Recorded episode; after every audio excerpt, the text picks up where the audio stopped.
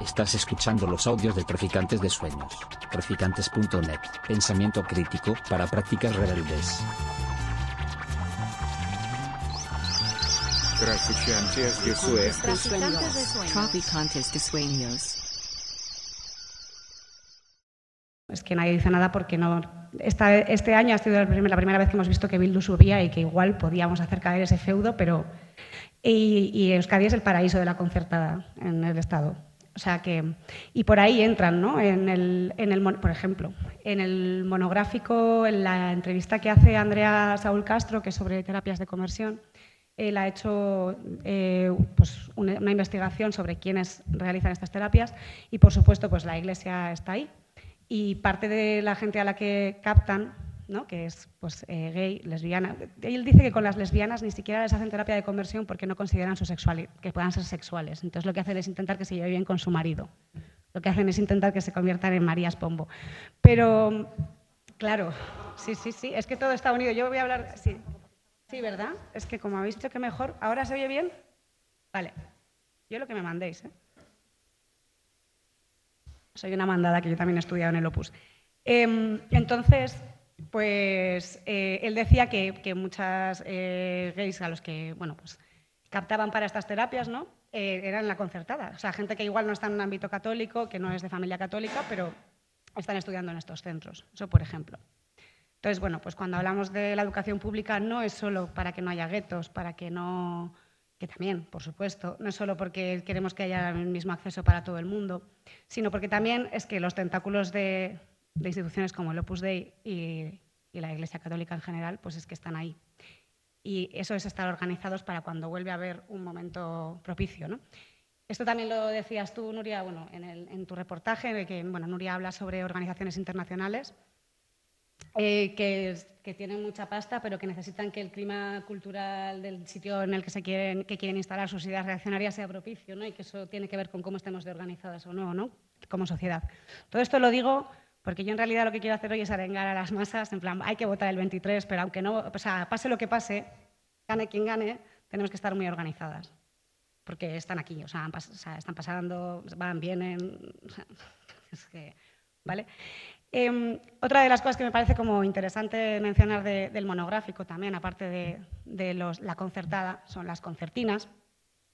Hay, porque es otra de las cosas en las que este, eh, nuestros gobiernos pues también se parecen mucho ¿no? y tampoco han movido. De hecho, ahora Zapatero está on fire, pero se nos ha olvidado.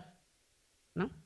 Entonces, bueno, pues hay un- uno de los temas que es la frontera sur, porque nosotras sí que queríamos, o sea, tenemos claro que la derecha es interseccional a tope, la derecha tiene clarísimo que todo va junto. Tú lo ponías el otro día en un tuit también, eh, lo de que tienen clarísimo que la agenda de LGTB y feminista va junta, o sea, ellos no ven fisuras, y también tienen clarísimo que el racismo va junto, y tienen clarísimo que el antifeminismo va junto. Y los mismos tíos que traen a las tías que prostituyen en los clubs como trata, pues tienen eh, seguridad neonazi. Y esto las putas libertarias lo dicen clarísimo. O sea, entonces, tienen muy clara la interseccionalidad, ¿no? O sea, cuáles son los ejes de poder, cómo hay que, pues eso, eh, cómo hay que explotar a la gente, en función de qué, de origen, de raza, de lengua, de género, de, de todo, ¿no? Tienen muy claro cuál es su modelo familiar. Ellos lo tienen clarísimo que va todo junto. Eh, y quería leer una frase que, bueno, el tema de la crueldad que atraviesa la frontera sur lo escribe Lu- Lucía Muñoz Lucena. Y bueno, decía eh, básicamente, en, en 2005, durante el gobierno de José Luis Rodríguez Zapatero, se instalaron las concertinas, conocidas mejor como cuchillas. El 29 de septiembre de este año, 700 personas intentaron sortear la alambrada desde Marruecos a Ceuta. Yo le agradezco muchísimo a Zapatero que haya salido diciendo cosas que, pues, no, no siendo Felipe González, básicamente. O sea, que muy bien, ¿eh? Y me alegro y ha hecho muchas cosas bien. Pero también seamos conscientes de que hay eh, organizaciones que están haciendo una ofensiva reaccionaria contra el feminismo y los derechos LGTBIQ y probablemente no están haciendo una ofensiva reaccionaria tan heavy contra, el, eh, las- contra los migrantes, aunque ya sabemos que también, pero no tanto porque esa, reacción nunca se ha ido, siempre ha estado ahí instalada, ¿no? Es que forma parte del sistema, no necesitan hacer mucho más, son las políticas que tenemos, ¿no? Es en lo que se, basa el, el capitalismo. Em, a ver, ¿qué me vas a decir? Porque yo en realidad iba a venir a hablar aquí de influencers, lo juro, y de moda y estilo de belleza, pero bueno. Otra, otra cosa que me parece importante también, estaban ya organizados. Eh, según cuenta Patricia Reguero, que es eh, editora de feminismos de, del Salto, eh, bueno, supongo que conocéis todo este movimiento de hombres por la igualdad real, en contra sobre todo de las madres protectoras, infancia libre, etc. Bueno, ella cuenta cómo esto empezó en realidad con la ley del divorcio del 81. ¿no? Los primeros eh, damnificados por las feministas fueron los exmaridos que tenían que pagar una pensión para mantener a sus hijos, entonces individualmente empezaron a, intentar no hacerlo ¿no? con sus mujeres. Esto, las que somos hijas de divorciados en esos años, lo, vamos, no conozco a, ninguna, no conozco a ninguna que, que, no haya habido problemas. Entonces, bueno, pues ahí empieza un poco, ¿no? Con la ley de, y luego ya la ley de violencia de género, esa que no sé si os acordáis, pero aprobaron el PP y el PSOE por unanimidad, aplaudiendo en el hemiciclo, no se ponía en cuestión, ¿no? Pues bueno, pues ahí también hubo un intento de, de declararla inconstitucional, porque decían que, que, socavaba los principios de igualdad, de todo el mundo es igual ante la Bueno, todos somos iguales ante la ley, es en realidad lo que pone. Sí, todos sois iguales ante la ley. Entonces, eh, pues ayer, estos días que estaban unas jornadas de, la laboratoria en el Museo Reina Sofía con movimientos de base, estaba Elena Silvestre, ella es de la revista Amazónicas de Brasil, eh, vive en una favela, es eh, afroindígena eh, una tía interesantísima. Y entonces ella decía que cualquier texto legal que empiece con todos somos iguales ante la ley, mal. Porque no somos todos iguales ante la ley. No somos todas iguales. Y ella recuperaba pues, esta frase que, como aquí hay gente muy leída, pues sabréis de dónde viene, de pues, cada cual según sus necesidades y, y, ¿no? y cada cual según sus, sus posibilidades. Y esto también lo tenemos que reivindicar, porque a veces cuando dicen igualdad real, eso significa que no haya distinción de si eres más joven, que no haya políticas públicas dirigidas a la gente más joven. Eso significa que si eres una persona jubilada, que no haya... O sea, ¿qué significa igualdad real? Significa que si pares no hay ninguna diferencia con que no, para, con que no tengas hijos, ¿no? Porque, bueno, pues si eres María Pombo no hay ninguna diferencia. Bueno, sí, que vendes el bautizo, el, la prueba de embarazo, el, el, parto, el parto en directo también, o sea, que salió. Tu boda en el Ola, y todo lo vendes y encima haces más dinero. Esta es la única persona que cuantos más hijos, más dinero, después de los Ruiz Mateos, yo creo. Que los ponen a trabajar muy jóvenes ya. Sí. Bueno, eh, dicho todo esto, así un poco como, como inicio ¿no? de lo que hay en el monográfico, otras cosas con las que nos metemos también es pues eso, con, con Internet. No porque hay un texto de, de, Proyecto UNA que habla de la manosfera, eh, no sé si el concepto lo conocéis, ¿no? Manosfera, androsfera. Bueno, pues lo explico brevemente, simplemente el machismo en, en, la ciber, en, el ciberespacio ¿no? y cómo se organizan. Bueno, Proyecto UNA dice algo que, que además eh, también en Picara, que hemos trabajado mucho el tema de las violencias digitales, lo reforzamos siempre, ¿no? que es que las violencias no son digitales o físicas, que es un continuo de, de violencia, porque cuando te violentan eh, online también te están violentando, o sea, lo sientes tú, ¿no? Y la ansiedad es tuya y es en, es en tu cuerpo, ¿no? Entonces, esta cosa de, bueno, chica, pero si solo es, solo son un millón de notificaciones deseándome que me muera. O sea, quiero decir, pues hombre, ¿no? Que el impacto es real, ¿no? De hecho, sí, bueno, de hecho, hoy justo hablando con Andrea, que no podía venir, pero hablando un poco, decía que, de hecho, que este tema, todo el tema de, del aumento de, bueno, de que pueda ganar Vox y tal, que le había comentado alguna eh, terapeuta especializada también en temas LGTB que estaba llegando más gente a consulta. Bueno, quiero decir que todo esto, aunque lo veas por la tele, aunque sea a través de una pantalla, eh, tiene un impacto real en, lo, que, en lo que sentimos. ¿no? Eh, entonces, bueno, pues Proyecto 1 habla de esta, de esta manosfera, que es eh, donde están todos estas, toda esta misoginia, que surge en un foro que se llama Forchan. Esto igual ya lo sabéis, porque a veces me da la sensación de que me repito, como lo he contado mil veces, o igual no. Sigo. Vale. Pues no te voy a quitar mucho tiempo, ¿eh, Nuria? No, vale, hay un foro que se llama Forchan, que es como el, el, pionero de todo esto, que está en el mundo libre de Estados Unidos, eh, donde un montón de hombres empezaron a organizar eh, el movimiento Incel, celibes involuntarios, bueno, pues empezaron un poco ahí a organizarse. la cosa fue escalando y de ahí han salido eh, asesinatos directos a mujeres, o sea, un tío que dijo voy a matar a mi novia y la mató y subió las fotos. De ahí han salido teorías, est- estas teorías del macho alfa, no sé si las habéis oído, los tips para ligar en función de la puntuación que tienes, de si eres un hombre guapo o no. La teoría de esta peña es que las mujeres somos unas zorras inmundas, como os podéis imaginar, porque es lo que somos, y entonces no nos estamos conformando con los tíos que están a nuestro nivel, estamos yendo por los que están más buenos. Entonces, los que no están tan buenos están quedando abajo. Yo, esta es, esta es la teoría. No sé si se han dado cuenta que la mayoría de tías ya son bolleras, que no tiene nada que ver con cuál es su qué mandíbula tienen ni nada. Que es que hemos, hemos desertado, pero no a otros tíos, sino a otros lugares. Eh, bueno, total, que este nido de, misoginia, la réplica aquí es eh, burbuja.info y Forocoche sobre todo, que este sí lo conoceréis porque es como el más, el famoso. Bueno, pues iba a decir mafioso, que la verdad que mi dislexia a veces es súper lúcida. Total, que... mm, eh, bueno, pues en Proyecto Una explican un poco cómo de ahí surge también todo este movimiento youtuber de odio hacia las mujeres, que supongo que habréis visto, pues el Chocas es como el más famoso, porque fue este tío que le hicieron hasta un anuncio ¿no? en el Ministerio de Igualdad, bueno, él se dio por aludido.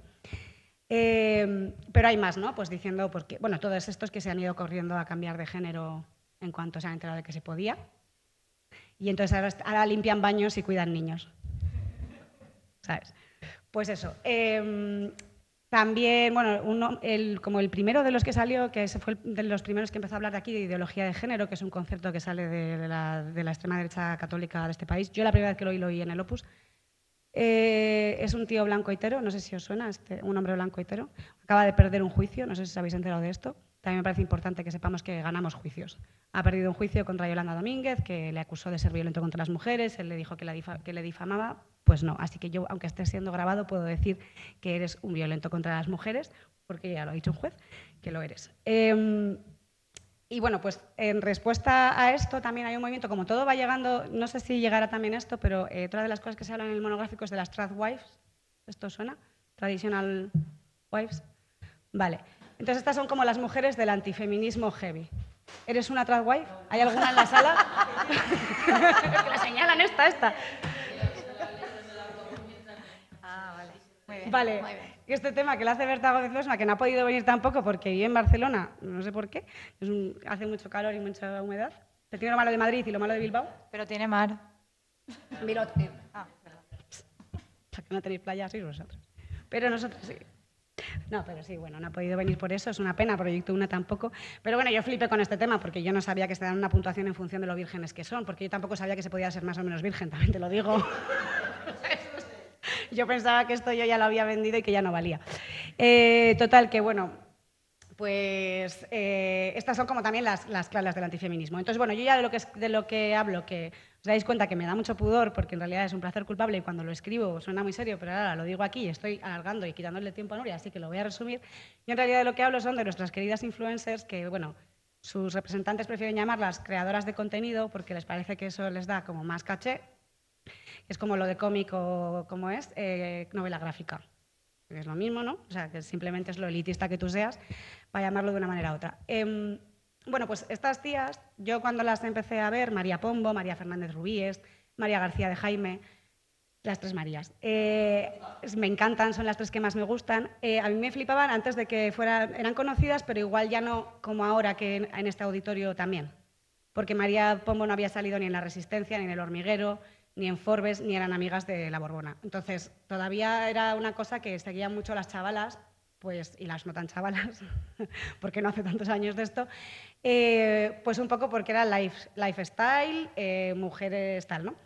A mí lo que me interesa de esto es cuando las vi fue como, madre mía, estas tías son las pijísimas, no sé si, yo no sé si son eh, del Opus, desde luego católicas sí. Bueno, entonces me puse un poco a mirar, ¿no? Porque sí que me parece que, siempre que hablamos de cosas, de productos dirigidos para mujeres o femeninos, se consideran como poco relevantes y poco, ¿no? Como que, no, que ahí no se está moviendo mucha historia. Entonces no suele haber mucho análisis de estos productos, ¿no? Entonces analizamos a un tío que dice directamente que las tías son todas unas eh, no sé qué, no sé cuál, o que su amigo eh, tiene una estrategia de beber zumos haciendo como que bebe alcohol para follárselas cuando están borrachas. Eh, analizamos todo eso, analizamos columnas muy sesudas de, o bueno, no tan sesudas, analizamos a Roberto Vaquero, que igual es peor todavía, es muchísimo más burdo, pero no analizamos estos productos para mujeres porque nos parecen de segunda categoría. Y ahí se mueve una cantidad de ideología de la leche y ahí se mueve muchísima política. Y estas tías están todo el rato vendiendo un modelo de vida que se une además con una nostalgia que tenemos, eh, algunas tienen nostalgia, otras tampoco lo hemos vivido así, pero como una idea de que hubo un pasado mejor familiar en el que todo el mundo podía tener una casa, ¿no? en el que todo el mundo era blanco, no sé en qué momento esto fue, pero hubo un tiempo en que pensábamos que era así, ¿no? Y, en el que podía ser feliz y, sonreír y disfrutar de la vida y no había que estar preocupado pues, por todas estas cosas que, que, nos hacen sudar y que, pues, la verdad que somos gente más fea que antes, sinceramente.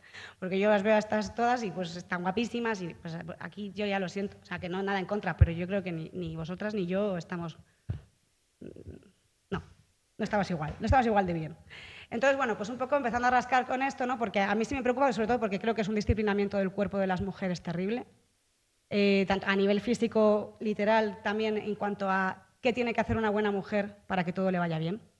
Y no te lo están diciendo como una wife que te dice, no, es que soy una tía que está como una puta chota. Esto no es delito, ¿no? Decir que alguien está como una puta chota no es difamación ni nada porque eso no está contemplado en ningún lado. Bueno, eh, no te estoy diciendo algo tan heavy que si no estás convencida como yo lo ves venir o sea, que lo ves porque te estoy diciendo que eres más virgen y entonces tienes más valor. Es como, ah, bueno, esto es muchísimo más sutil.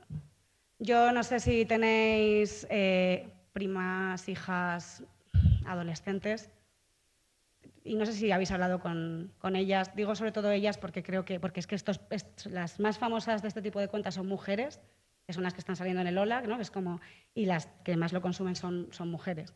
No sé si estáis con, vuestras hijas y o sea, si habláis de estas cosas, si les habéis preguntado alguna vez si sigue a esta gente.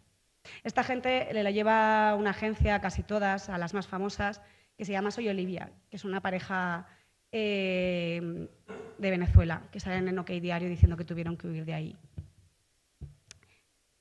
Eh, casi todo el mundo que, bueno, Daniela Rodríguez es ella, ha estudiado en la Universidad de Opus, insisto, yo también. O sea, esto no quiere decir nada, pero bueno, siempre hay manzanas podridas en todas partes. Y son las excepciones que confirman la regla. Entonces, bueno, em, la, bueno, pues la agencia, la primera em, influencer que captó y que vio que, era una chavala que simplemente enseñaba sus cosas, pues esta, era mona, enseñaba sus cosas online, ¿no? Pues, y empezó a, pues, pues me compra esta camiseta y te lo cuento. Pues ahí vieron un, nicho de negocio, era Grace, Villarreal, ella es hija de un pastor protestante y viven aquí en Madrid. Y, bueno, pues su, padre directamente, ella no, pero su padre en, su Instagram pone eh, publicaciones directamente LGTB-fobas y por, por, la igualdad real ¿no? de los hombres contra la violencia contra la ley de violencia de género y considera que su hija es parte del proyecto de Dios. Entonces ella igual no lo dice así, bueno, cada vez más, porque todo el mundo se va quitando caretas. María Pomo, por ejemplo, pues eso, va a manifestaciones por la unidad de España, eh, se, se, declaró en contra del aborto, reconoció que había un partido que no quería decir cuál era que le había pedido ir en listas, pero que a ella no le convenía por el negocio. Bueno, Ahora mismo, y ya con esto acabo, eh, esta agencia, María Pombo se ha ido, yo esta mañana me he enterado porque estaba revisando un poco para actualizarme. Esta agencia, bueno, ha entrado otro, otro grupo, un grupo de estos de capital riesgo que entran en pymes pequeñas para meter un chute importante de inversión y hacer que, y hacer que crezcan. Eh, bueno, este grupo está presidido, espera que me lo apunta por aquí porque lo he mirado esta mañana, está presidido por eh, el mismo tío que, espérate, tengo que mirar no lo voy a encontrar. Bueno, el caso es que está relacionado también, em, bueno, que ha, estudiado en el Opus también, pero bueno. Eh, y luego también, aparte de esto, están relacionados también con la revista Forbes, que fue la que sacó a María Pomo en portada, que el tío que dirige la revista Forbes, esto no sé si lo sabéis, también es el editor del español. Vale, voy a leer una frase del español sobre las madres protectoras de infancia libre. Yo con esto no estoy queriendo decir nada, solo digo una serie de hechos que ocurren, que se pueden consultar en Internet. Un titular del español, dice Patricia Reguero, concentra bien cómo fueron eh, tratadas estas madres en los medios. Las brujas de infancia libre, pediatra, psicóloga y Prozac al servicio de las secuestradoras. Y yo con esto, Nuria, te dejo paso. Bueno, Va a ser difícil remontar después de esta sí, la, mi parte era la de stand-up comedy. Sálvame. Lo mío es mucho más aburrido y triste. Bueno, no, que muchas gracias a Pícara por la invitación para escribir en la revista y también para estar aquí con vosotras.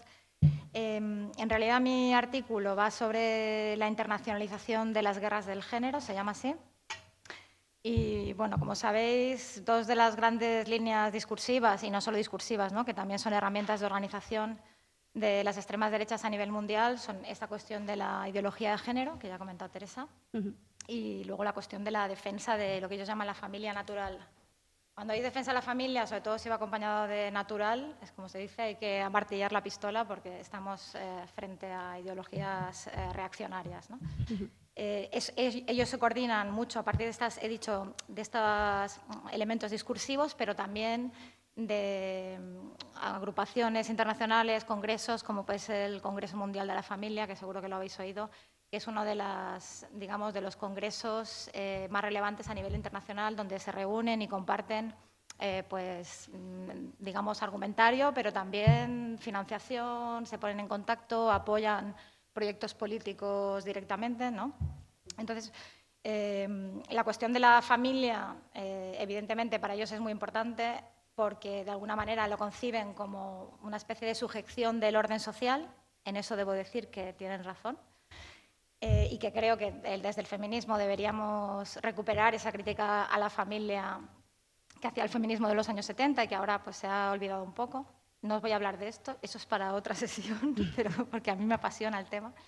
Pero bueno, digo, la familia como la conciben es sujeción del orden social y sujeción del orden de género. Cuando digo orden de género es la, digamos, la manera en la que una determinada sociedad organiza las tareas de reproducción social ¿no? o de cuidados. ¿no? Cómo se, en términos marxistas, se reproduce la fuerza de trabajo.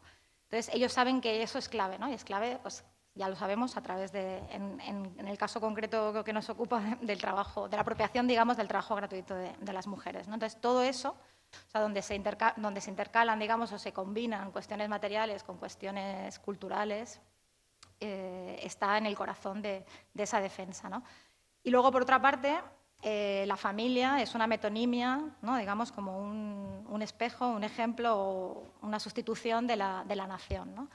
O sea, a través de, ese concepto y unido a otros, eh, de alguna manera también están explicando quién tiene derecho a reproducirse, incluso quién debería tener casi obligación. O sea, el intento de prohibición del aborto o de restricción del aborto es, es, un intento, efectivamente, de obligar a las mujeres a hacer trabajos de reproducción forzado. ¿no? Y también, a través de esas ideas, intentan decir quién no tiene derecho a reproducirse. Pues, eh, en concreto, eh, sabemos los migrantes, la gente que está expulsada del cuerpo de la nación, incluso no migrantes eh, nacionales, pero que son de religión musulmana o que ellos consideran que no tienen, o sea, que no deberían tener acceso a la nacionalidad. Eso Vox lo, hace constantemente. ¿no? Entonces, bueno, mm, partir un poco también esta cuestión de la familia yo la relacionaría con algo que ha comentado Teresa, que creo que es interesante, que es como la emergencia también a nivel casi mundial de una especie de nuevo sujeto político extraño, que es la de los padres. Tanto estos padres, eh, por ejemplo, contra la custodia compartida, que se han movilizado en, mm. el Estado español en varias ocasiones, como por ejemplo, y esto tiene mucha... Aquí existe, ¿no? Eh, con mis hijos no te metas, pero es, fundamentalmente es una organización que nace en Perú, que está en toda Latinoamérica y que o sea, lo que ha demostrado es cómo este sujeto político, padres, padres incluye padres y madres, es capaz de generar movilizaciones, manifestaciones a partir de esta idea de la ideología de género, es decir, de evitar que haya educación sexual en las escuelas, generar como un movimiento de base que está, digamos, en apoyo de los, de los proyectos políticos eh, ultraconservadores. ¿no? Entonces, sí, una de las obsesiones que también tiene que ver con la defensa de la familia natural defensa de la familia natural, ideología de género, lo que implica es normalmente una oposición a derechos, derechos sexuales y reproductivos, el aborto, etcétera, y también a derechos LGTBI, como puede ser el matrimonio igualitario, la adopción por parte de parejas del mismo sexo y tal. Entonces, una de las actividades más importantes que se dedican es a intentar, por ejemplo, constitucionalizar que el matrimonio sea entre un hombre y una mujer. Eso, varias mm, luchas muy fuertes que ha habido en Europa del Este eh, han consistido en eso, ¿no? en intentos de reforma constitucional. Pero bueno, en cualquier caso, eso, la, la, educación sexual en las escuelas, lo sabemos porque aquí también pasa, pero es, y pasa desde hace muchos años. Lo que pasa es que igual se nos había olvidado. Pero bueno, ahora, que han vuelto esas guerras, yo le llamo guerras del género, son guerras culturales, eh, esa obsesión de que no haya educación sexual es, o educación igualitaria también es, eh, como un elemento de agitación como muy importante, porque hay esta cosa de los niños y, ¿no? y, los niños, y la propiedad de los niños. Bueno, siempre aparece esa, esa idea como que tienen que ser protegidos eh, de esos fantasmas que mm, los quieren, en su discurso, ¿no? los quieren sexualizar. O sea, esta idea de que es una idea que viene de los años 70, en realidad, de Estados Unidos, cuando empiezan estas cuestiones. Muchos de los marcos discursivos de las guerras del género provienen de la reacción neoconservadora, que en realidad es una reacción, digamos, contra las movilizaciones y las conquistas de las luchas feministas y LGTBI de los años 70. ¿no? Como las luchas son muy fuertes, entonces nace esta reacción con un tipo, un tipo de argumentos, por ejemplo, en este, en este caso, que eh, los homosexuales, como no pueden reproducirse, lo que hacen es... Eh, digamos, una suerte de convencimiento, de, convencimiento, de proselitismo. ¿no? Entonces, el proselitismo lo hacen convenciendo a los niños de que se hagan homosexuales y eso es la educación sexual en las escuelas. Bueno, eso es como el marco. Es un marco, ya digo, que tiene 40 años, pero que si leemos muchas de las cosas que dicen, eh, son las mismas palabras. Eh, por ejemplo, la relación está con la pederastia, también la vemos desde los argumentarios contra los derechos de las personas trans, eh, y no solo por parte de la extrema derecha, también por parte del feminismo Igual podemos llamarle el feminismo de extrema derecha, ¿por qué no? Porque los argumentos son los mismos. Mm. Pero bueno, mm, ese es el, marco. Eh, y, yo creo que también es importante entender que, bueno, que toda esta oleada conservadora que se está reproduciendo en todo el mundo y que tiene sus, digamos, sus coletazos en el Estado español y su propia, con su propia expresión contextual que se adapta a lo que sucede aquí, eh, en el fondo es una estrategia de, poder. Son herramientas muy poderosas para construir bases eh, sociales muy movilizadas, para ganar el poder, mm, para, sostenerlo. Eh, sirven, para, por ejemplo, para generar coaliciones entre religión y política. Eso se ha visto mucho en, Europa del Este, por ejemplo. ¿no? Eh, que poner determinadas mm, fes, por ejemplo, el neopentecostalismo en Latinoamérica, ¿no? que son fes carismáticas que están ganando mucha relevancia social, mm, ponerlas al servicio de tu proyecto político o incluso, en ese caso, ellos mismos se presentan a elecciones y pueden llegar a apoyar pues, a un presidente como Bolsonaro. ¿no? Entonces, tienen, ellos mismos, los neopentecostales, tienen, tienen sus propios diputados, sus propios eh, cargos políticos. ¿no? También genera alianzas entre distintas religiones, entre distintas ramas del cristianismo, ya digo, evangélicos, católicos, eh, ortodoxos, que se pueden llegar a poner de acuerdo en esta cuestión, aunque luego sean, entre comillas, enemigos en, el fondo. Pero también incluso al, World Congress, al Congreso Mundial de la Familia también han acudido ciertas ramas del islamismo. ¿no? Entonces, fijaros cómo a través de eso, eh, que lo que sucede en esos otros países es, yo que sé, en Turquía es muy diferente y tiene otros marcos, pero en el fondo mm, parte de las propuestas y de, de esta oleada conservadora ha llegado ahí o ha llegado al hinduismo de Modi en, la India, ¿no? por poner un ejemplo. Pero bueno, que eso, que eso es, importante, ¿no? saber que es una estrategia para gobernar.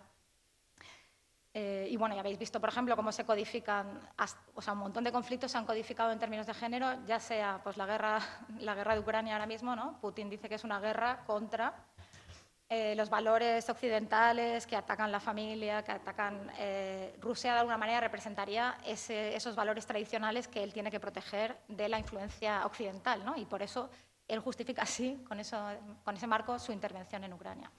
Y, bueno, y, para, y, algo como mucho más increíble también, que igual no, no lo habíais oído, es como cuando hubo el referéndum eh, para ver si, bueno, si, si Colombia apoyaba eh, el proceso de paz de las FARC, eh, los mm, evangélicos y otros grupos decían que pedían el no, o sea, el no al proceso de paz, no a los acuerdos de paz, porque esos acuerdos se habían redactado bajo una perspectiva de ideología de género. ¿no? Bueno, sabéis que ganó el no. O sea, no quiere decir que se ganase por este elemento, seguramente había muchos, pero veis cómo es una cuestión que aparentemente tiene que ver con una cosa, ¿no? que es la sexualidad o la familia, el feminismo, pero que luego tiene ramificaciones y es súper útil para un montón de guerras y batallas de muy diverso ámbito. ¿no? Eso tiene una centralidad muy importante. Entonces, bueno, deberíamos preguntarnos, ¿y por qué el género es tan importante en estas propuestas? Eh, ah, bueno, por muchas cosas, ¿no? pero bueno, los campos del género, la familia, las políticas sexuales, en concreto la sexualidad, es una cosa que cada vez que aparece en algún lugar genera eh, todo tipo de reacciones, de pasiones. Eh, ahí hay algo que yo creo que debemos pensar como muy profundamente, porque a mí me sorprende mucho. Eh, es muy útil para las guerras culturales y mm, para las guerras culturales no solo de, la, de las derechas, también de la izquierda, ¿no?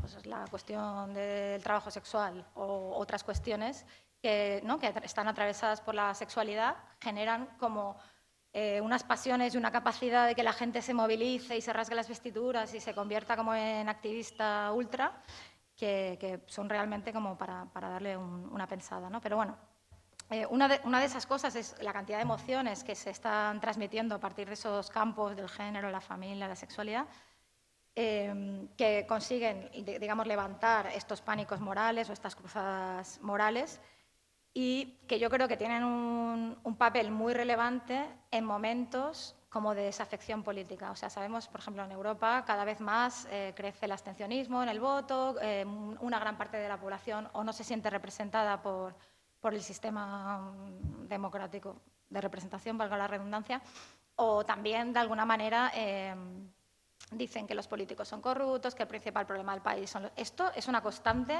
eh, en toda Europa, cada vez es más grande y en España también se repite constantemente. Entonces, ¿qué pasa con las guerras culturales y el género? Pues que se utilizan para que la gente se movilice políticamente, ¿no? Entonces, y esto, bueno, en el contexto de elecciones lo vemos por un lado y por el otro, por la izquierda y por la derecha, ¿no? Como está consiguiendo ¿no? que, los votantes, o, que al menos se eh, sugiera que hay una, batalla fundamental que tiene que dirimirse a través del voto. ¿no? Entonces, bueno, esto es una cuestión, ¿no? la capacidad que tiene de lanzar guerras culturales y sus consecuencias en política, pero luego también, evidentemente, eh, tiene, hay una cuestión como de fondo, ¿no? en por qué el género es tan troncal y tan importante. Entonces, yo creo que desde un feminismo así como emancipador o de clase o como lo queráis llamar, o de base, eh, es importante pensar, ¿no? Como cuando el feminismo de alguna manera lo que desnaturaliza es la diferencia sexual, o sea, lo que dice es que eh, los roles de género son aprendidos y no son biológicos o no es natural. Cuando decimos, mira, es que la división sexual del trabajo no es natural, las mujeres no estamos mejor pertrechadas para criar niños. Mm, en realidad yo creo que en el fondo lo que estamos diciendo es que el régimen de desigualdad o la desigualdad que existe, o el sistema como está organizado, el sistema capitalista, si queréis, no es natural tampoco. Entonces, si no es natural, pues lo podemos desmontar. Entonces, bueno, yo creo que uniendo, o sea, por ahí yo creo que se ve más claro también cómo sujetar un orden de género tradicional eh, es funcional, digamos, a la sujeción de un determinado orden de dominación o de explotación económica, de explotación laboral, etcétera. Entonces, eso es un, un punto, digamos, a nuestro favor si creemos el feminismo o las luchas de las disidencias sexuales pueden ser como un lugar desde el que lanzar eh, propuestas emancipadoras o contrarrestar a la extrema derecha, pero al mismo tiempo no para, únicamente para frenarles, sino como para avanzar y para conseguir pues, transformaciones eh, sociales de, calado. Mm, hay una cosa que es fundamental, que Teresa ya la, ha recalcado, que es esta lo que ella llama la interseccionalidad de las extremas derechas, aunque como sabéis es un término como supuestamente desde el ámbito más emancipatorio, pero ellos eh, lo hacen de manera súper, bueno, lo hacen muy bien realmente, casi mejor que nosotras diría yo, que es relacionar esos dos ejes ¿no? de raza y, género eh, desde esa perspectiva reaccionaria. Es verdad que mm, tienen muchas veces una expresión antifeminista como muy evidente. De hecho, claro, eso también depende mucho de en qué país están articulando el discurso. No es lo mismo en Hungría o en Europa del Este que en el Estado español o que en Europa Occidental, que donde aquí, digamos, una María Le Pen tiene que disfrazar un poco esos discursos porque no puede ser radicalmente antifeminista en un país donde mayoritariamente la gente está a favor de la igualdad. ¿no?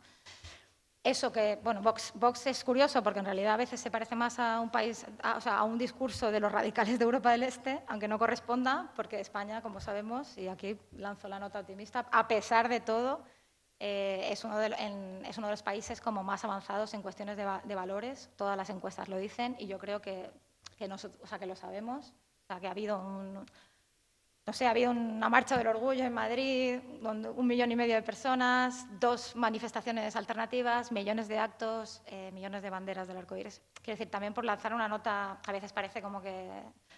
Belén Esteban. Belén Esteban. Si digo que no sé quién es, me matáis, ¿no? No, Tengo una intuición, pero no, no Da sé igual. quién es. pues, Menos mal que estás tú. hacemos buen combo. Para Sí, perdona, Nuria, que te, que te he interrumpido. Perdón. No, no. O sea, pues que, o sea, que también eh, como, hay como esa idea de que no, pero España, el fascismo y tal, y bueno, eh, hay reacción, pero hay reacción porque es, es- o sea, es, un, es un lugar como de avanzada, ¿no? Donde tenemos un montón de derechos reconocidos de este tipo y donde hay un feminismo, yo diría que fuerte, eh, aunque ambivalente también en, en los últimos años, pero donde, o sea, digamos, donde la reacción es contra una potencia social y yo creo que estamos ganando y debemos partir desde ahí. O sea, no sé si igual soy muy optimista, pero esa es mi, esa es mi percepción. Pero bueno, en cualquier caso, eh, no voy a comentar muy a fondo como las estrategias, eh, estas que vinculan raza y género, creo que son muy importantes, las voy a nombrar un poco por encima. Son diversas. Hay una que es muy, o sea, que está como a la orden del día, que es la estrategia demográfica, por así llamar, ¿no? Cada vez que invocan el invierno demográfico o su versión como más alucinada, que es la teoría del gran reemplazo, Sí. que como sabéis, las tasas de natalidad en Europa Occidental, en España en concreto también, son muy bajas, eh, no llegamos a la tasa de reemplazo, es decir, que eh, básicamente que necesitamos eh, que venga gente de fuera para que no descienda la, la población, ¿no? en, en sistemas económicos que están muy basados también en la abundancia de mano de obra y en la- el crecimiento poblacional a veces. ¿no? Entonces, bueno, esto que es como un pánico también, de, es un pánico que viene desde los 80, de hecho, y que se gestó en, en Rusia, porque después de la caída del muro, eh, las condiciones sociales de, abra- de abrazar al capitalismo fueron tan fuertes para la población que se produjo un desplome de la natalidad brutal. Eh, bueno, tenía que ver con el desplome de la natalidad, pero tenía también que ver con la cantidad de, o sea, con el aumento de la mortalidad brutal que hubo cuando, cuando se desplomó el, el Imperio Soviético, bueno, la URSS o, o el comunismo de Estado, ¿no? Entonces, mm, se desplomó la, Bueno, es curioso saber que eso viene de ahí, de un ámbito tan, igual tan aparentemente diferente, pero bueno, que se gestan ahí las primeras argumentaciones contra del invierno demográfico. Y bueno, y, de alguna manera la, la versión así que está más a la orden del día es esta de que eh, nos van a... eh, las poblaciones de Occidente, ya sea Europa o Estados Unidos, van a ser sustituidas por migrantes, eh, fundamentalmente los musulmanes, que son como el gran otro, ¿no? como los que sustituyen al antisemitismo del fascismo clásico, pues ahora son los musulmanes. Eh, este es un discurso que está, vamos, presente en- en- constantemente también en, en España. ¿no? Entonces, esta es una de las estrategias, digamos, de vinculación de, de raza y género. Evidentemente, las tasas de natalidad eh, se han desplomado por culpa del feminismo y por culpa del aborto. Claro, no queremos tener niños y, y, y bueno, y la consecuencia es esta. La consecuencia es esta. Como dirían tus, tus, tus, tus, eh, ¿cómo se dicen? Influencers. Tienen muchas, Trans muchas boys. hijas. Tiene muchas hijas. Bueno, esta es una de las estrategias. Hay otra que es eh, muy, se va a decir muy chunga, igual no es un término muy preciso, pero, ay, hay un bicho. Em, muy, perdón, es que está paseando. Ya estoy, yo lo, lo he visto disimular. A ver, no tenemos por qué disimular. o sea, Ya, es que no lo puedo matar porque hay animalistas aquí. Mira, lo voy a, lo voy a, a dejar en el suelo. Lo que hay que hacer. Eh, bueno, otra de las, eh, de las estrategias decía como que es realmente chunga, a mí me parece muy chunga porque creo que es muy, o sea, que afina muy bien con ciertos elementos que están presentes socialmente. Es esta cuestión de, bueno, técnicamente se le ha llamado, o en el ámbito académico, la racialización del sexismo que es de alguna manera decir que el sexismo en realidad, bueno, aquí ya somos superiores civilizatoriamente, tenemos una sociedad que en realidad el machismo aquí no existe, no existe es una cosa de otras sociedades más atrasadas. Eh, esto es un argumento que curiosamente comparten tanto Vox o ciertos elementos de, eh, reaccionarios como un feminismo civilizatorio. Mm, Amelia Valcárcel lo dice constantemente, nuestra querida amiga Amelia. Eh, entonces, bueno, de alguna manera eh, los otros, los musulmanes, los migrantes, lo que hacen es amenazar nuestras conquistas, eh, amenazar, eh, amenazar la igualdad, amenazar los derechos LGTBI. Bueno, esto Abascal lo dice constantemente, ¿no? La mejor política LGTBI friendly es cerrar las fronteras. Y luego tiene esta asociación muy peligrosa entre agresiones sexuales y migra- inmigrantes, ¿no? musulmanes, sobre todo los marroquíes, que es como su objetivo eh, más claro. ¿no? Entonces, claro, yo digo, esto es peligroso porque realmente se, digamos, como que intersecta con, con esta cuestión de la violencia machista o las agresiones sexuales, que es un tema que ha estado muy presente estos últimos años, ¿no? Y por ahí intentan como, digamos, eh, instrumentalizarlo para, para sus fines, ¿no? Yo creo que eso además tiene que ver con, con una cuestión que es muy relevante para, para estas opciones de extrema derecha, que es la cuestión de las políticas securitarias, ¿no? Eh, que es donde mejor se expresa, digamos, esa tendencia fascista, por así llamarla, ¿no? el autoritarismo o, o esta mm, pulsión, digamos, antidemocrática se expresa muy bien también a través de todos esos intentos eh, punitivistas de, no sé, aumento de, de penas, pero también pues, eh, las, las penas que pide Vox para violación es la cadena perpetua. Mm, bueno, eh, es digamos uno de los elementos que pueden utilizar desde para contra los migrantes o las fronteras hasta para pelear contra el derecho a la vivienda, ¿no? A través de este concepto criminalizador de la, de la ocupación o de las luchas de la paz y de otros movimientos sociales.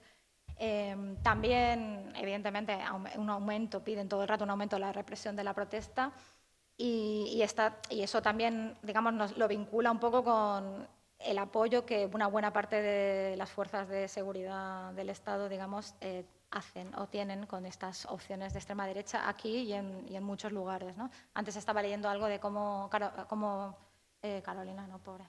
La- es que me lío, ¿no? Meloni, Meloni, No, sí, la, de otra Meloni. otra Meloni, Sí.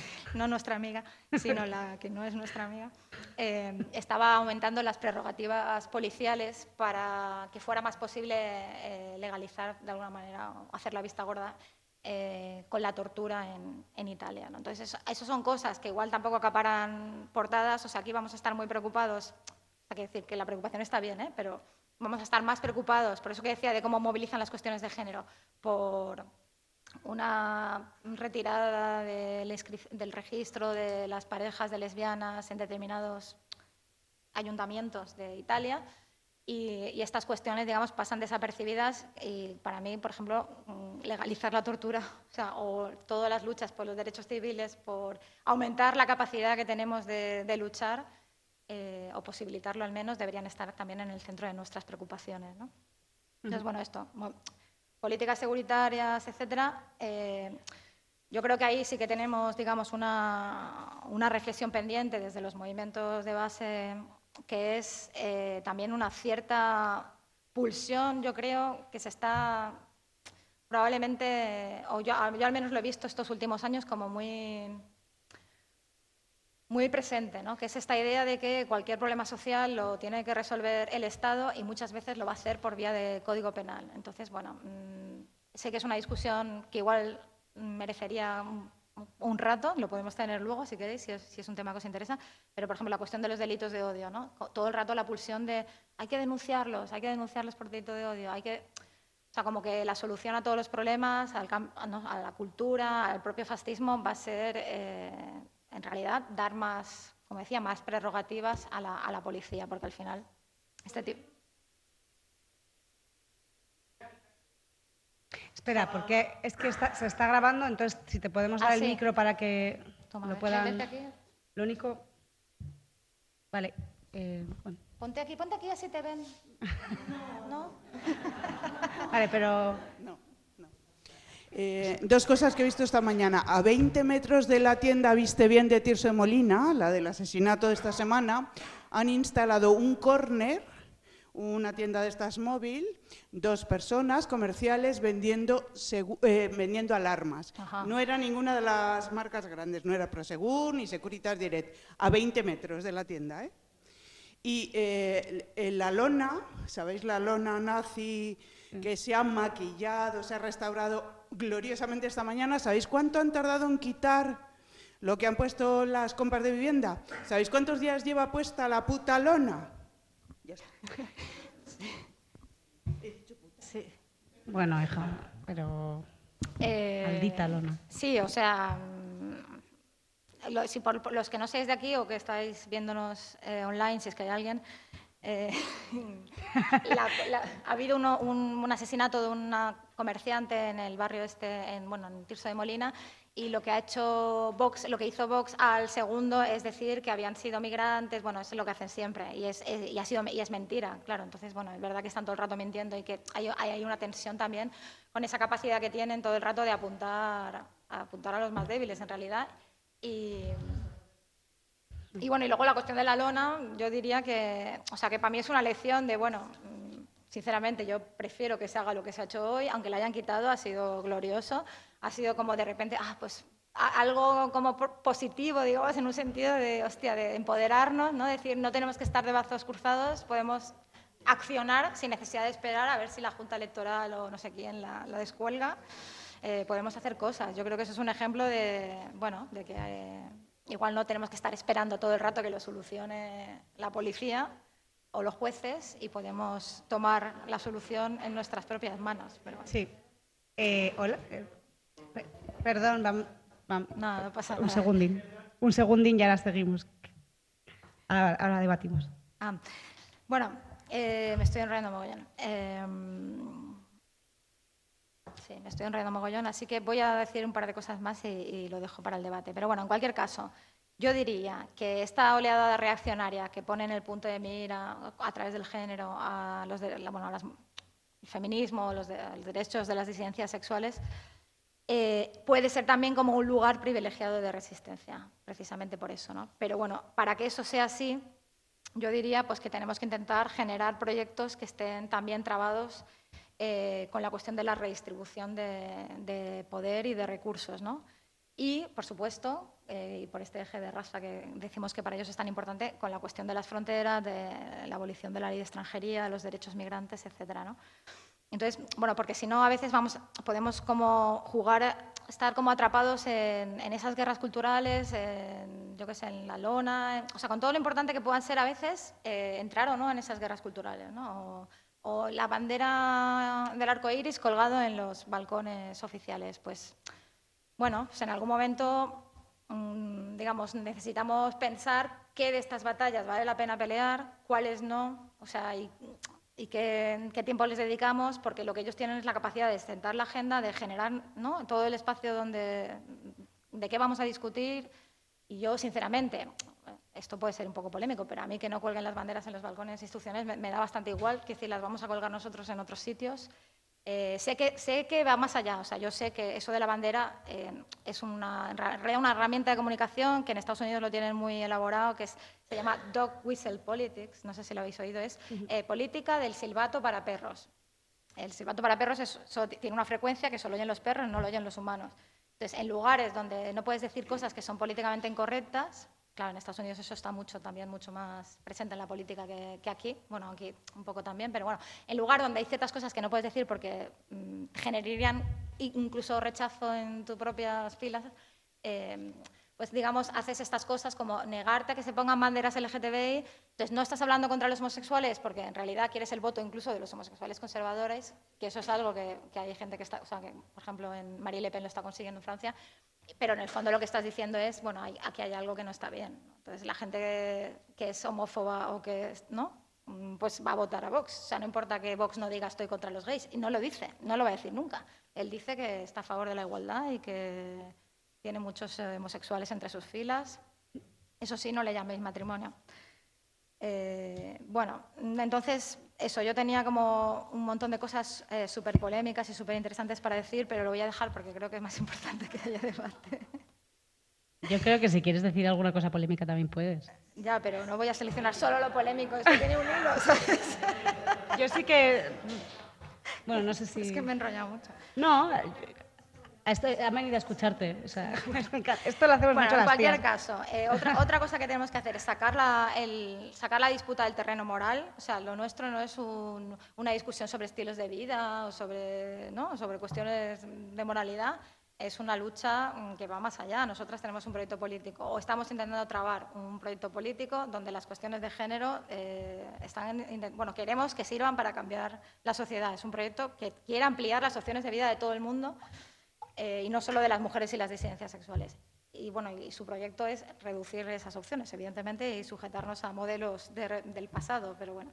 Entonces, bueno, resaltaría solo esos elementos como también esta cuestión de, que decía de trabar nuestras luchas con políticas de redistribución de recursos y poder, eh, yo creo que puede dar un sentido también, de alguna manera, como universal o universalista a nuestras luchas, porque lo que hacemos de alguna manera es decir, vale, desde nuestra posición de subordinación, como mujeres o como disidencias o lo que sea, eh, lo que, o sea, desde esa posición no es que nosotras queramos eh, estar mejor, sino que no queremos que nadie esté mal, ¿no? Esto, o sea, como de alguna manera, eh, esto lo, explicaba un, autor sobre las luchas de los esclavos, que de alguna manera los esclavos decían, no es que no queramos dejar de ser esclavos, es que no queremos que nadie sea esclavo. Entonces, bueno, yo creo que eso es un, buen impulso para, nuestras luchas y que tiene, ese marco tiene una capacidad mayor, digamos, de desactivar el crecimiento del antifeminismo, ¿no? porque es un proyecto que puede incluir o que tiene beneficios, digamos, eh, para todos y para todas y no solamente para, bueno, para las mujeres o, lo que sea. Entonces, lo dejo, ¿no? Como quieras. O sea, yo estoy encantada porque, o sea, decir, te apetezca a ti. Eh... Venga, dale, Nuria. bueno, no sé, o sea, quiero decir que... A ver, voy a resumir. Va a haber debate, o sea, que todavía no ha llegado lo polémico. Bueno, de, algo del marco electoral, yo diría. O de, o sea, hay una cosa chunga del marco electoral, o sea, hay una cosa buena, que es que va a pasar rápido. va a pasar rápido. Hay una cosa mala, mala sobre todo si ese marco se instala y se, se prolonga en el tiempo, eh, que es que dificulta mucho sostener posiciones críticas también con, los partidos de izquierdas, ¿no? porque es un marco donde oh, no le des mm, herramientas al enemigo, uy, si criticas al gobierno va a ganar Vox y no sé qué. Son como una, especie como de sensación todo el rato de urgencia y de, y de, y de miedo que, bueno, que tiene unas consecuencias. No sé, Teresa estaba comentando uno de los elementos centrales, que es esta cuestión de, de las fronteras, la masacre de Melilla. Mm, que no se ha movido mucho, digamos, o sea, que es inverosímil, o bueno, yo sí que creo que tiene que ver con la existencia de un gobierno progresista, si hubiera sido un gobierno de Vox y el PP hubiéramos puesto el grito en el cielo, hubiera habido movilizaciones, bueno, eso quiero pensar, porque si no las hay ya, pues sí, apaga y vámonos. Y que somos racistas igual, también un poco. ¿Y, qué? y que somos racistas también igual. Bueno, no nos, no nos mueve que, tanto, ¿no? Que ese discurso se ha infiltrado, sí, y que la gente se moviliza por lo que cree que le puede afectar, y eso es algo que piensa que le pasa a otros, ¿no? con los que no se reconoce. Pero bueno, eh, todo eso está, pero entonces, bueno, pues si queremos avanzar, evidentemente tenemos que poder sostener posiciones críticas con este gobierno, progresista o no, con cualquiera que venga. Eh, bueno, y porque, por ejemplo, mm, otra cosa, digamos, interesante entre comillas, eh, Marlaska en la marcha del orgullo. Bueno, claro. Con, decir, que que hay otra cuestión que también llevaría para otro debate, que es cuando eh, las cuestiones o el discurso feminista o, de las o LGTBIQ, lo que sea, sirve como herramienta de legitimación de políticas, mm, o sea, de, gobiernos, pero también de políticas, incluso aunque sean neoliberales y, bueno, incluso de guerras, ¿no? porque la invasión de Afganistán también se hizo para liberar a las mujeres afganas. Pero bueno, en cualquier caso, ese marco yo creo que que lo que nos dice de alguna manera es que no podemos asumir los objetivos de los partidos de izquierdas como si fueran nuestros, porque si quieres cambiar la sociedad tienes que cambiar, o sea, tienes que ir contra el Estado, básicamente, y no todo el mundo. Lo digo también tanto por las políticas más de carácter punitivo, ¿no? No todo el mundo eh, ve a la policía como un amigo, quiero decir, tienes que ser de una determinada capa social para que pienses que la policía está para protegerte, porque si eres eh, trabajadora sexual o trans o migrante sin papeles, eh, no piensas que la policía es tu amigo, piensas que cuanto menos poder tenga, mejor.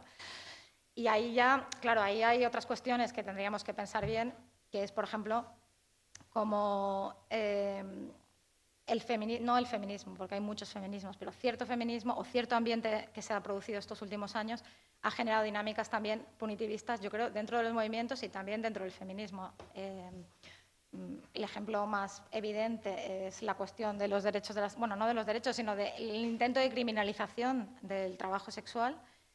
Y, luego yo también nombraría, y creo que es un debate que tenemos pendiente, eh, la ley del CSI, sobre todo por las consecuencias que ha tenido de cómo se ha expresado esa discusión socialmente, cómo ha sido la conclusión del término del debate, pero también eh, cómo se ha asociado, por ejemplo, eh, bajada de penas o respeto de los derechos de los reos con jueces machistas. O cómo se ha, el Ministerio ha sacado pecho de, bueno, pero es que nuestra ley en realidad eh, no solo no baja penas, que bueno, que igual era un momento para decir que las penas por agresiones sexuales en España son las más altas de Europa, que una pena de agresión sexual puede ser equiparable a una de homicidio, o sea, que, que hay cuestiones que tenemos que pensar bien, sino también ha sacado pecho de mm, dificultar el acceso al tercer grado, de dificultar, eh, de, que haya más prisiones eh, preventivas, es decir, de, ir contra los derechos de los, de los, de los presos o de los acusados. Eh, y yo creo que, bueno, que en este caso y en cualquiera eso debería ser, o las garantías procesales, que es un pilar del Estado de Derecho,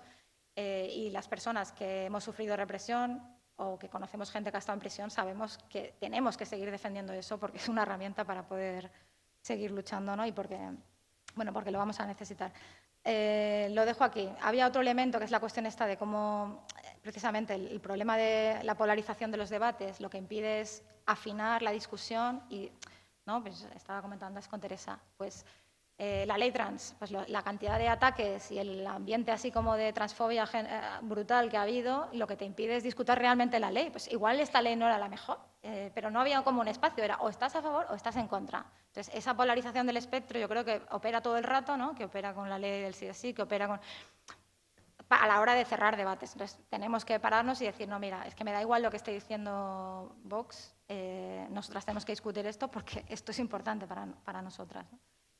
Y, y ya está. sobre el discurso de odio, lo último así que, quería decir, y perdonad que me esté enrollando tanto, solo diría una cosa que es, eh, a veces el discurso de odio eh, puede servir para que parezca que todo está bien, pero hay una gente mala que odia y, ¿no? y que hace discursos de odio. Eh, yo creo que el sexismo, el racismo responde a discriminaciones estructurales que, que, o sea, que están encarnadas en cómo está organizada nuestra sociedad y el racismo o el sexismo funciona porque hay dispositivos, digamos, institucionales que le dan cuerpo o lo materializan, ¿no? Entonces no se va a acabar porque, ay, bueno, es que cuando, ¿no? cuando consigamos callar a los fachas ya está todo bien. Bueno, pues no. O sea, eso no son una cuestión de unos cuantos desviados, es una cuestión estructural y tenemos que seguir como, como atacando para ahí. Y nada, y simplemente decir que eso, un mensaje optimista, que es un momento de avance reaccionario, pero que yo creo que, a ver, que deberíamos estar en una posición buena para luchar. Lo que pasa es que, bueno, yo creo que últimamente hemos estado muy centrados, sobre todo después de las consecuencias del 15M, digamos, y lo que se ha producido en términos de institucionalización, como muy parados, como muy capturados por la agenda institucional, como muy eh, reacios a movilizarnos, no lo sé. Estamos en un momento como raro y yo creo que eh, probablemente eso va a terminar, porque van a pasar cosas. O hay, que, hay que acabar y nos tenemos que movilizar y seguir luchando. Gracias.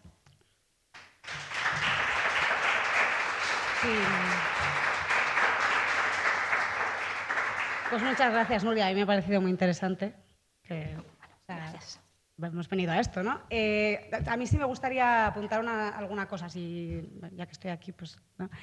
Que mm, entiendo lo que dice sobre las eh, peleas por la identidad y, el género, etcétera, pero a mí desligar eso de, la clase o de la raza me parece, o sea, quiero decir que yo creo que el movimiento de base sabe que, hablar de feminismo o de, de colectivo LGTBIQA+, o de raza sin hablar de clase de todo a la vez, no tiene sentido. Quiero decir que yo creo que si, alguien está pensando que solamente vamos a ir a por una de las cosas, eso no va bien, por lo que decíamos antes, ¿no? La agenda de la derecha tiene clarísimo que va todo junto. Entonces, creo que eh, nosotros ya sabemos suficiente, las eh, tías de izquierdas, porque nos lo han hecho los tíos de izquierdas toda la vida, que este rollo de primero esto y luego ya lo tuyo es una mierda, porque sabemos que clase y género van juntas. Y la gente racializada y luego la migrante también, pero la racializada en general, eh, pues nos están diciendo lo mismo. Nos están diciendo dejar de decirnos que, que luego ya lo nuestro, porque ¿cuándo va a ser? ¿no? Eh, y justamente, bueno, creo que ha sacado un montón de temas. El del punitivismo me parece especialmente interesante y además salió ayer. Pero por cerrar esto un poco, por, por lo que has dicho justo ayer que estábamos en las jornadas de, de la laboratoria, eh, estaba una compañera de gitanas feministas eh, una, la compañera que os he comentado antes de que vive en favela, Elena, eh, y, y, bueno, y estaban hablando también de la comunidad, que va un poco por lo de familia que has dicho, ¿no? O sea, no es que las feministas no queramos una familia, de hecho, el anterior anuario de Pícara eh, se basaba en las familias. Es que no queremos la familia natural de María Pombo, bueno, pobre María. Bueno, qué, pobre María, está forrada. Eh, la familia natural de María Pombo, eh, aislada, en el que la raza no se ve porque la interna está escondida y no aparece en ninguna story. Lo que no queremos es que se nos obligue efectivamente a trabajar gratis. O sea, no queremos que se nos, que se nos meta en la heteronorma y en la generalización del trabajo. ¿No? O sea, eso es lo que no queremos, pero la familia sí, lo que pasa es que defendemos otro tipo de familias. Bueno, no hables por todas, yo no, quiero familias. ¿Eh? ¿Tú no quieres familias? Bueno, cuando. Bueno, es que no vamos a entrar en ese tema. Vale, no, es que es apasionante. ¿A qué le llamamos familia? Porque yo le llamo familia red también. Claro, vale. Quiero decir, a, a familias elegidas, sí, familias A comunidad, eso es, a eso me refiero. No biofamilia o familia genética, sino. Eh, eso es, o sea, mm, eso, a eso me refiero, que como un concepto amplio, ¿no? De comunidad, recuperar lo comunitario, de de no estar aisladas en nuestro caso, Plon, porque no lo tenemos para empezar. Así que te encuentras con tus vecinos. Bueno, cuando tienes una casita necesitas todavía más familia elegida o más red o más comunidad, ¿no? Sí. Bueno, no sé. Que creo que va por ahí. Lo que pasa que sí que hay una. Ah, ya, sí, una cosa que sí que quería decir es que es verdad que esto mueve mucho, porque ya todo el mundo sabemos que, la clase, que hay clase obrera que vota a derechas y, o sea, y nos parece inconcebible. Pero ellos piensan que están votando bien para sí mismos piensan que, y lo digo en, masculino no genérico, ¿eh? masculino, piensan que están votando bien para sí mismos, piensan que, realmente les va a venir mejor que bajen impuestos, piensan que eso les va a, detener un poco a la loca de su ex, pero, pero, pero cuando se vota fascismo en cuanto al tema LGTBI, sabes directamente que eso les va a prohibir ser. Entonces, a la gente, ¿no? o sea, es como tener a alguien que sabes que está votando a un partido que te va a prohibir ser, que no es una cuestión de ¿es mejor bajar impuestos o es mejor invertir? No sé, como, como que no hay duda. Yo creo que eso es lo que mueve muchísimo, ¿no? Bueno, no sé. Yo abrir el debate porque... Venga. O sea, sí podría contestar solo, solo una línea. O sea, yo creo que, es, que sí, que muchas feministas de base o... Es que el problema es que a ver, el feminismo ahora mismo es un proyecto interclasista. Y yo creo que además la agenda feminista la pone la clase media, no la ponen las que están más jodidas. Entonces, como es un, es un feminismo interclasista, eh, desde Botín, esta del Santander, se dice feminista, hasta, bueno, es que sí, hasta Rocío Monasterio dice que es feminista, dice que es del feminismo español.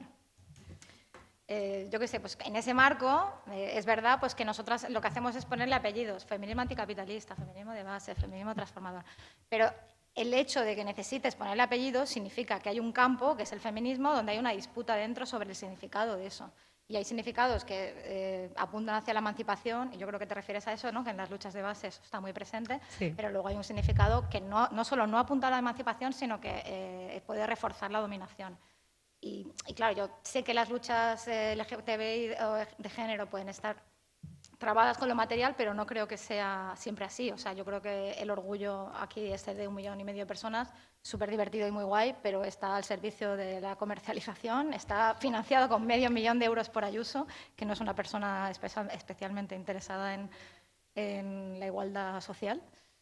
Entonces, como que es un campo en disputa y que hay muchas eh, condicionantes y que eso también nos da un reto, ¿no? que es cómo rompemos ese interclasismo y cómo ponemos los derechos, o sea, cómo ponemos los intereses de las personas que están más jodidas en, el centro de nuestras luchas.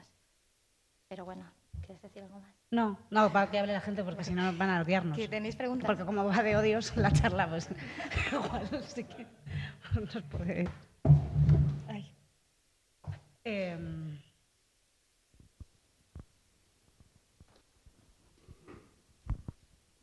Gracias. Hola, ¿qué tal? Yo soy Diana. Quería, sí. Creo que no se oye. Ah, vale, Diana. Hola, encantada, Diana. Bueno, quería preguntaros en realidad a las dos, ah, por lo que acaba de decir Nuria. Eh, estaba, estaba, pensando en todas estas influencers eh, que en el fondo enganchan mucho porque eh, no paran de hacer cosas, son muy divertidas y del otro lado, no hemos sido capaces de eh, crear algo similar. A veces sí, porque yo, por ejemplo, soy muy, fan del eh, Aloy Ranchu. Me encanta. Y me parece que le da todo... El Aloy Ranchu. Aloy Ranchu. ¿No? Entonces, o sea, el Aloy Ranchu a mí me fascina, soy súper fan de siempre porque consigue eh, esa diversión que gente, yo estoy segura de que siguiendo a las eh, influencers estas, hay mucha gente que no quiere esa vida, pero que por lo que sea, pues les parece que aquello eh, pues es entretenido o lo que sea, que también otros no hemos sido, otras no hemos sido capaces de generar pues ritos de paso divertidos, como por ejemplo la boda, ¿no? La boda que sale ahí, la boda, las mangas del vestido, no sé qué, que es de lo que se nutren todas estas. Y nosotras no tenemos un ritual que sea, bueno, pues vamos a celebrar que me ha venido la regla con eh, Quesada, soy una pringada, por ejemplo, ¿no? Que también me encanta. Eh, o ayer, sin ir más lejos, hablando de feminismo americano, vi que Gloria Steinem había hecho un cameo en Sexo en Nueva York y que nosotros no estamos, o sea, nosotras, y ni nosotros ni nadie estamos ahí, pero para nada, ¿no? Como esa manera de apropiarse de todo ese, de toda esa retórica frívola del corazón, o bueno, seguro que tiene un término ah, informativo que no manejo yo, pero de esto de redes y todo eso, ahí se podría, se podría usar. Bueno, venga, sí. No tengo papel ya.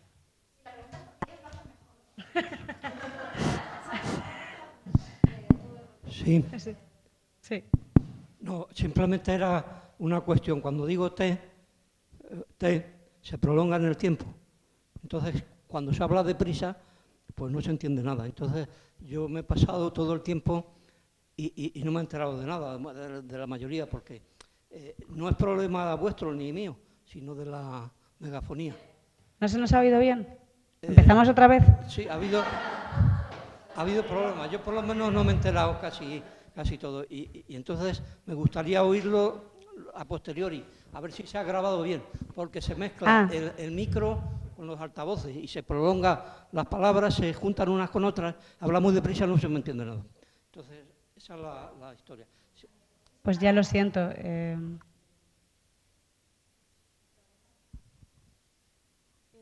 Sí, tengo una pregunta. Eh, lo que dijiste, Nuria, de... Mm, a ver, no sé cómo decirlo. Eh, veo como una izquierda muy mojigata que no se quiere, por ejemplo, ahora en Francia hay muchas eh, motines, no disturbios, y la izquierda blanca condena, dice, ah, pero eso es una mala forma de protestar, no hay que protestar de esta forma. Entonces yo creo que al final están muy solos, o sea, los que reciben todo ese odio, esa represión, son los jóvenes eh, racializados, eh, sí, los que lo reciben. Y yo creo que falta un poco de solidaridad o de una izquierda radical o anticapitalista como más eh, fuerte y que pueda pronunciarse y apoyar también esas manifestaciones. Había otra por ahí atrás. También los disturbios faltan. Yo llevo como media hora sudando. media hora, pero tranquila que no es por eso. Es por el estigma del no saber. ¿Vale? Es cuando quieres preguntar algo y tú dices, no estoy entendiendo nada o no sé lo suficiente como para poder preguntar, ¿no? Eh, y eso lo sufrimos mucho de las que participamos, o bien de oyente o bien de ponente, en espacios como este, ¿no? Y yo he estado como sudando diciendo, pregunto, no pregunto, me voy sin preguntar o enreo. Y me queda con el enrea. Tengo tres, tres cositas para eso. Y tú toma nota, Nuria, cariño, que me vas a tener que traducir para que los demás se enteren. Lo tenemos que hacer varias ¿Vale? Porque ya sabes cómo, es mi lenguaje. Yo soy lumper proletariada. Bueno, lumper proletariada no, yo soy de las lumper espabiladas. Soy del colectivo de prostitutas de Sevilla. Soy Shoni Barrio Bajera y lo reivindico porque estoy estudiada y entera. Eh, cuando participamos en espacios como este no nos enteramos de, qué es lo que está pasando, pero yo voy a hacer como, pues eso, yo soy de la base y yo voy a meter aquí un poquito desde el tema de la base. Eh, de que bueno, que sí, que todo esto está pasando, pero que nosotros qué hemos hecho. Y que si vamos a hacer algo o no vamos a hacer o vamos a seguir mirando. Porque lo que hemos hecho en muchos casos ha sido crítica, sin saber y sin mirar, solamente quedándonos con el pantallazo. Y yo tengo aquí dos cositas, solamente para añadir a lo que habéis dicho, ¿no? Habéis dicho que a esto de la, de la extrema derecha, a toda la lucha de género, a toda la lucha contra pues, los colectivos de abajo, que estamos atravesados por la raza y el género, ¿no? Eh, están, pues, la Iglesia Católica, ¿no? se están como sumando los musulmanes, yo metería a los pastores evangélicos.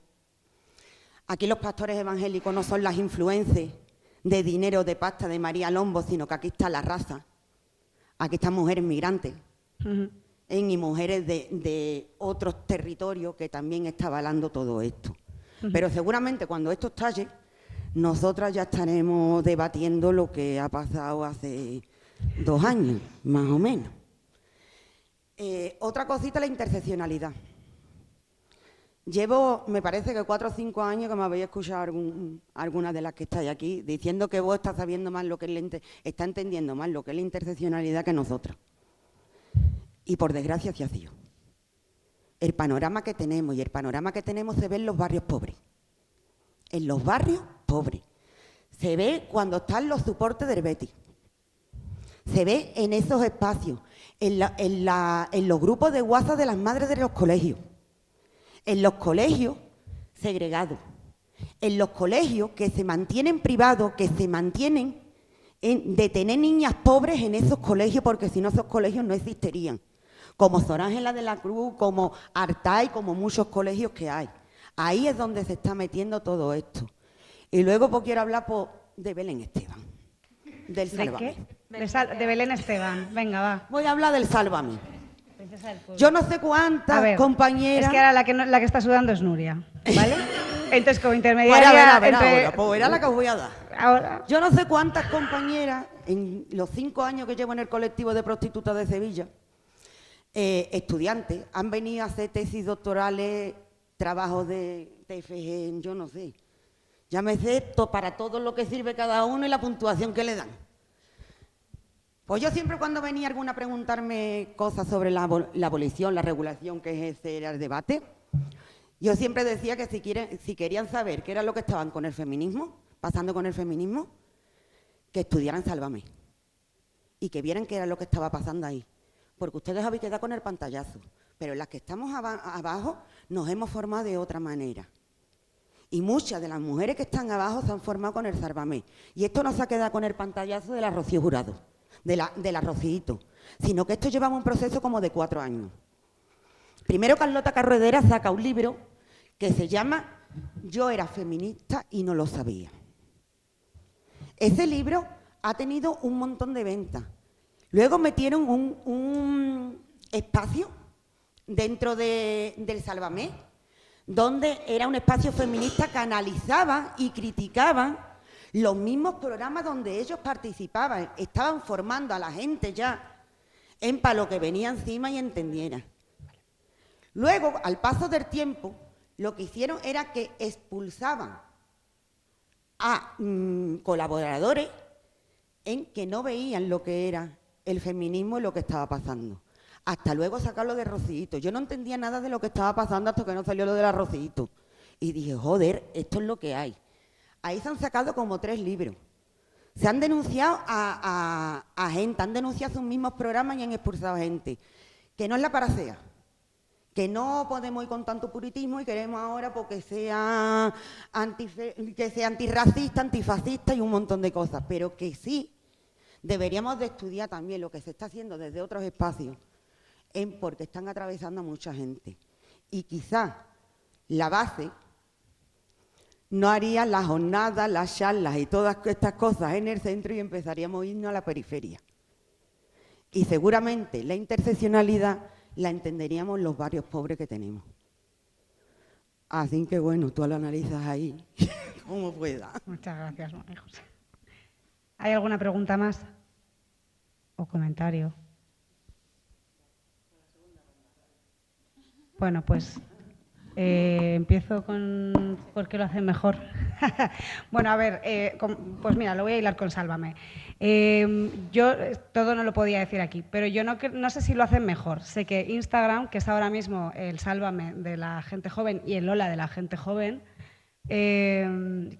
o sea, que yo es de lo que he hablado hoy aquí en esta mesa porque es de lo que escribí aquí, porque también a veces haces un monográfico y te tocas y ese es el tema que, con el que te pones, pero bueno, nos podemos poner más allá. Eh, Instagram es una red social que está hecha para esto, o sea, para vender productos, para ser capitalista. Entonces, una asamblea en Instagram no tiene... Sin embargo, ¿qué es Sálvame? Sálvame es una asamblea todas las tardes. A mí la gente que le ha sorprendido que Sálvame fuera el último bastión de la tele de la izquierda, pues las entiendo, pero yo, vamos, sabiendo que lo veía una persona como mi madre, me podía imaginar, porque el hormiguero no lo soporta. O sea, que este rollo de las señoras que ven Sálvame o las señoras que ven Sálvame, en fin, yo quiero a esas señoras conmigo en primera línea. Entonces, sin más, creo que Instagram es en concreto una red social que está pensada precisamente para eso, para venderte en forma de reality la vida de gente a la vez que te vende productos y te vende a quién votar. Eh, de esto también, escribí también en otro número. O sea, está justo, es que está hecha para eso, es perfecta. Entonces, creo que ahí es difícil hacerlo de otra manera. Porque además eh, hace falta tener pasta y hace falta vender productos, porque no puedes estar grabando 24 horas tu vida. O sea, Iranchu Varela hasta donde da. ¿Sabes? Lo hacemos una vez al mes y a veces no llegamos. A lo Iranchu, que no sé si eh, antes, bueno, es un consultorio que hace Iranchu Varela una vez al mes en Picara. Y ya está, te dejo. Tenemos que irnos a menos 10, entonces. ¿Se oye mejor? No sé si el compañero... Pero ella se escucha mejor. Si ve muchas mujeres a un lado, váyase para ahí. Que igual ese, ese, sitio es igual es el que está maldito. Ese sitio es peor.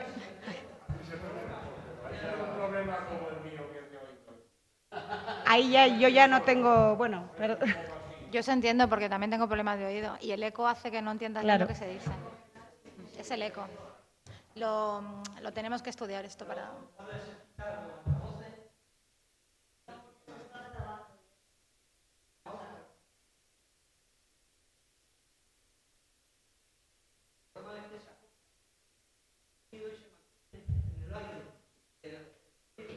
Aquí creo que no. También. Es que ahí se ve oye bien. Entonces puede, puede cambiarse usted de sitio. Claro, en vez de cambiar toda la sala y el vídeo. Bueno, bueno, en realidad es que lo que más que preguntas han sido como comentarios, ¿no? Entonces, pues de, Francia no, o sea, he intentado mantenerme informada de lo que sale aquí en medios, pero tampoco sé mucho. Entiendo, o, yo he leído que quizá esta vez, y con diferencia de respecto del 2005, de los disturbios del 2005, sí que ha habido, por lo menos Mélenchon, o, como una cierta más, o sea, una cierta postura como más comprensiva con, con, los disturbios, menos acusadora, pero no sé el grueso, digamos, de la izquierda o de los movimientos si se han posicionado a favor, en contra, no, no, no sé muy bien. Pero bueno, que sí que, o sea, que sí, sí que es interesante pensar en lo que está pasando allí porque, bueno, una cosa que decimos mucho es que las próximas movilizaciones que se produzcan probablemente no sean como tan eh, en, canalizadas de manera tan habitual, ¿no? con gente más politizada, con sus lemas, sus banderas, etcétera, sino que puede que se den revueltas tipo chalecos amarillos o tipo disturbios de las banlieues o cosas como un poco más ambiguas. Aquí, sí, probablemente en todas partes. Porque yo creo que o sea, e-, ese tipo de o sea, a ver, esto es una sobrada, ¿no? Pero lo voy a decir. Em, están o sea, pasan cosas, la gente está mal está muy jodida. Ya lo, de las periferias que cuenta María José es así. La gente está mal, eh, está descendiendo el nivel de vida, hay mucha inflación, hay malestar. Es, eh, Alemania ha empezado a hacer recortes en su presupuesto, salvo en el de defensa. O sea, quizá lo que se, apunta, digamos, es como más conflicto social en, la próxima legislatura. ¿no? Entonces, lo que pasa es que yo creo que por la izquierda que tenemos, el PSOE, bueno, ya sabemos, en la que supuestamente estaba conectada más con los movimientos sociales, eh, yo creo que ya no lo está, no va a saber canalizar eh, las demandas y las aspiraciones de, esa gente que está más jodida. Entonces, ¿a qué va a llevar? Pues que si hay protestas igual serán como de ese tipo, así como más disruptivas y yo creo que, sinceramente, también la gente de movimientos sociales no vamos a saber muy bien qué hacer con eso. Porque no hablan nuestro lenguaje, porque vamos a decir, uy, no, son fachas. Y, pues, o son machistas, dices, pues yo qué sé, pues si, pasa algo así, lo que tenemos que hacer es olvidarnos de eh, que todo sea perfecto y adecuado a nuestra ideología y componernos con lo que suceda y, precisamente estar ahí para intentar que no se vaya hacia otro lado, porque Vox va a estar en todas las revueltas, da igual de lo que sea, ganaderos, em, em, camioneros, eh, contra el COVID, cualquier cosa, ellos van a estar ahí y se lo van a intentar apropiar. Entonces, o estamos ahí... Mm, mm, digamos, a veces mordiéndote la lengua o nos van a comer la tostada. calle? ¿Te refieres a compartir calle con los otros? Claro. Bueno, pues depende, claro, yo qué sé, si hay una mani contra, contra el aborto no voy a ir a esa mani, evidentemente. Me estoy refiriendo a cosas más ambiguas que, no sé, unos disturbios de, de los chavales de no sé dónde, pues yo qué sé, yo estoy un poco mayor para quemar cosas, pero entiendo que es la expresión de una... Tampoco lo he hecho cuando era más joven, me lo perdí. Bueno, pero es una expresión como de, malestar y descontento y ahí hay algo político. Entonces nosotros lo que podemos hacer es, pues yo qué sé, intentar entenderlo, intentar traducirlo en términos políticos y tener quizá algún tipo de organización lo suficientemente flexible para cuando pase algo así, componernos con eso, yo qué sé, estar ahí presentes, ayudar, no sé. Esto es una sobrada, ya digo, ¿eh? pero son cosas que, que estamos pensando por aquí. Bueno. ahí lo suelto. Antes tú lo has dicho, ¿no? Que de hablar en términos morales es bastante tramposo, hay que hablar en términos estructurales y la moral es para los ricos, o sea que se mueve en función de, del contexto. Ya veremos con quién acabamos.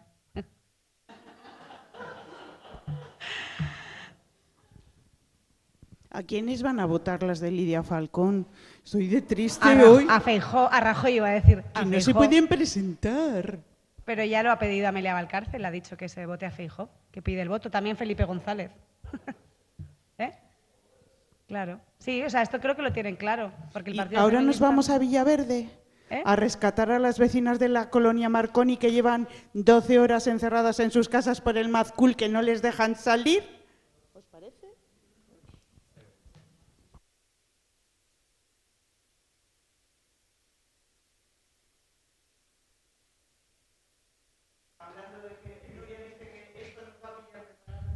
No nos va a pillar, pero debería pillarnos preparadas.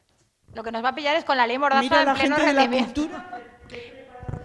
Mira a la gente de la cultura que preparados están. Han hecho un comunicado de nueve líneas. Nueve. No se está leyendo en los teatros, que eso debería ser lo mínimo. Ya no esperamos que salgan a, a, la calle a protestar, pero que se lea en todos los teatros, en todas las salas de conciertos, que sin cultura no hay democracia, no se está haciendo, ni en los privados. ¿Quién nos va a pillar preparados para qué?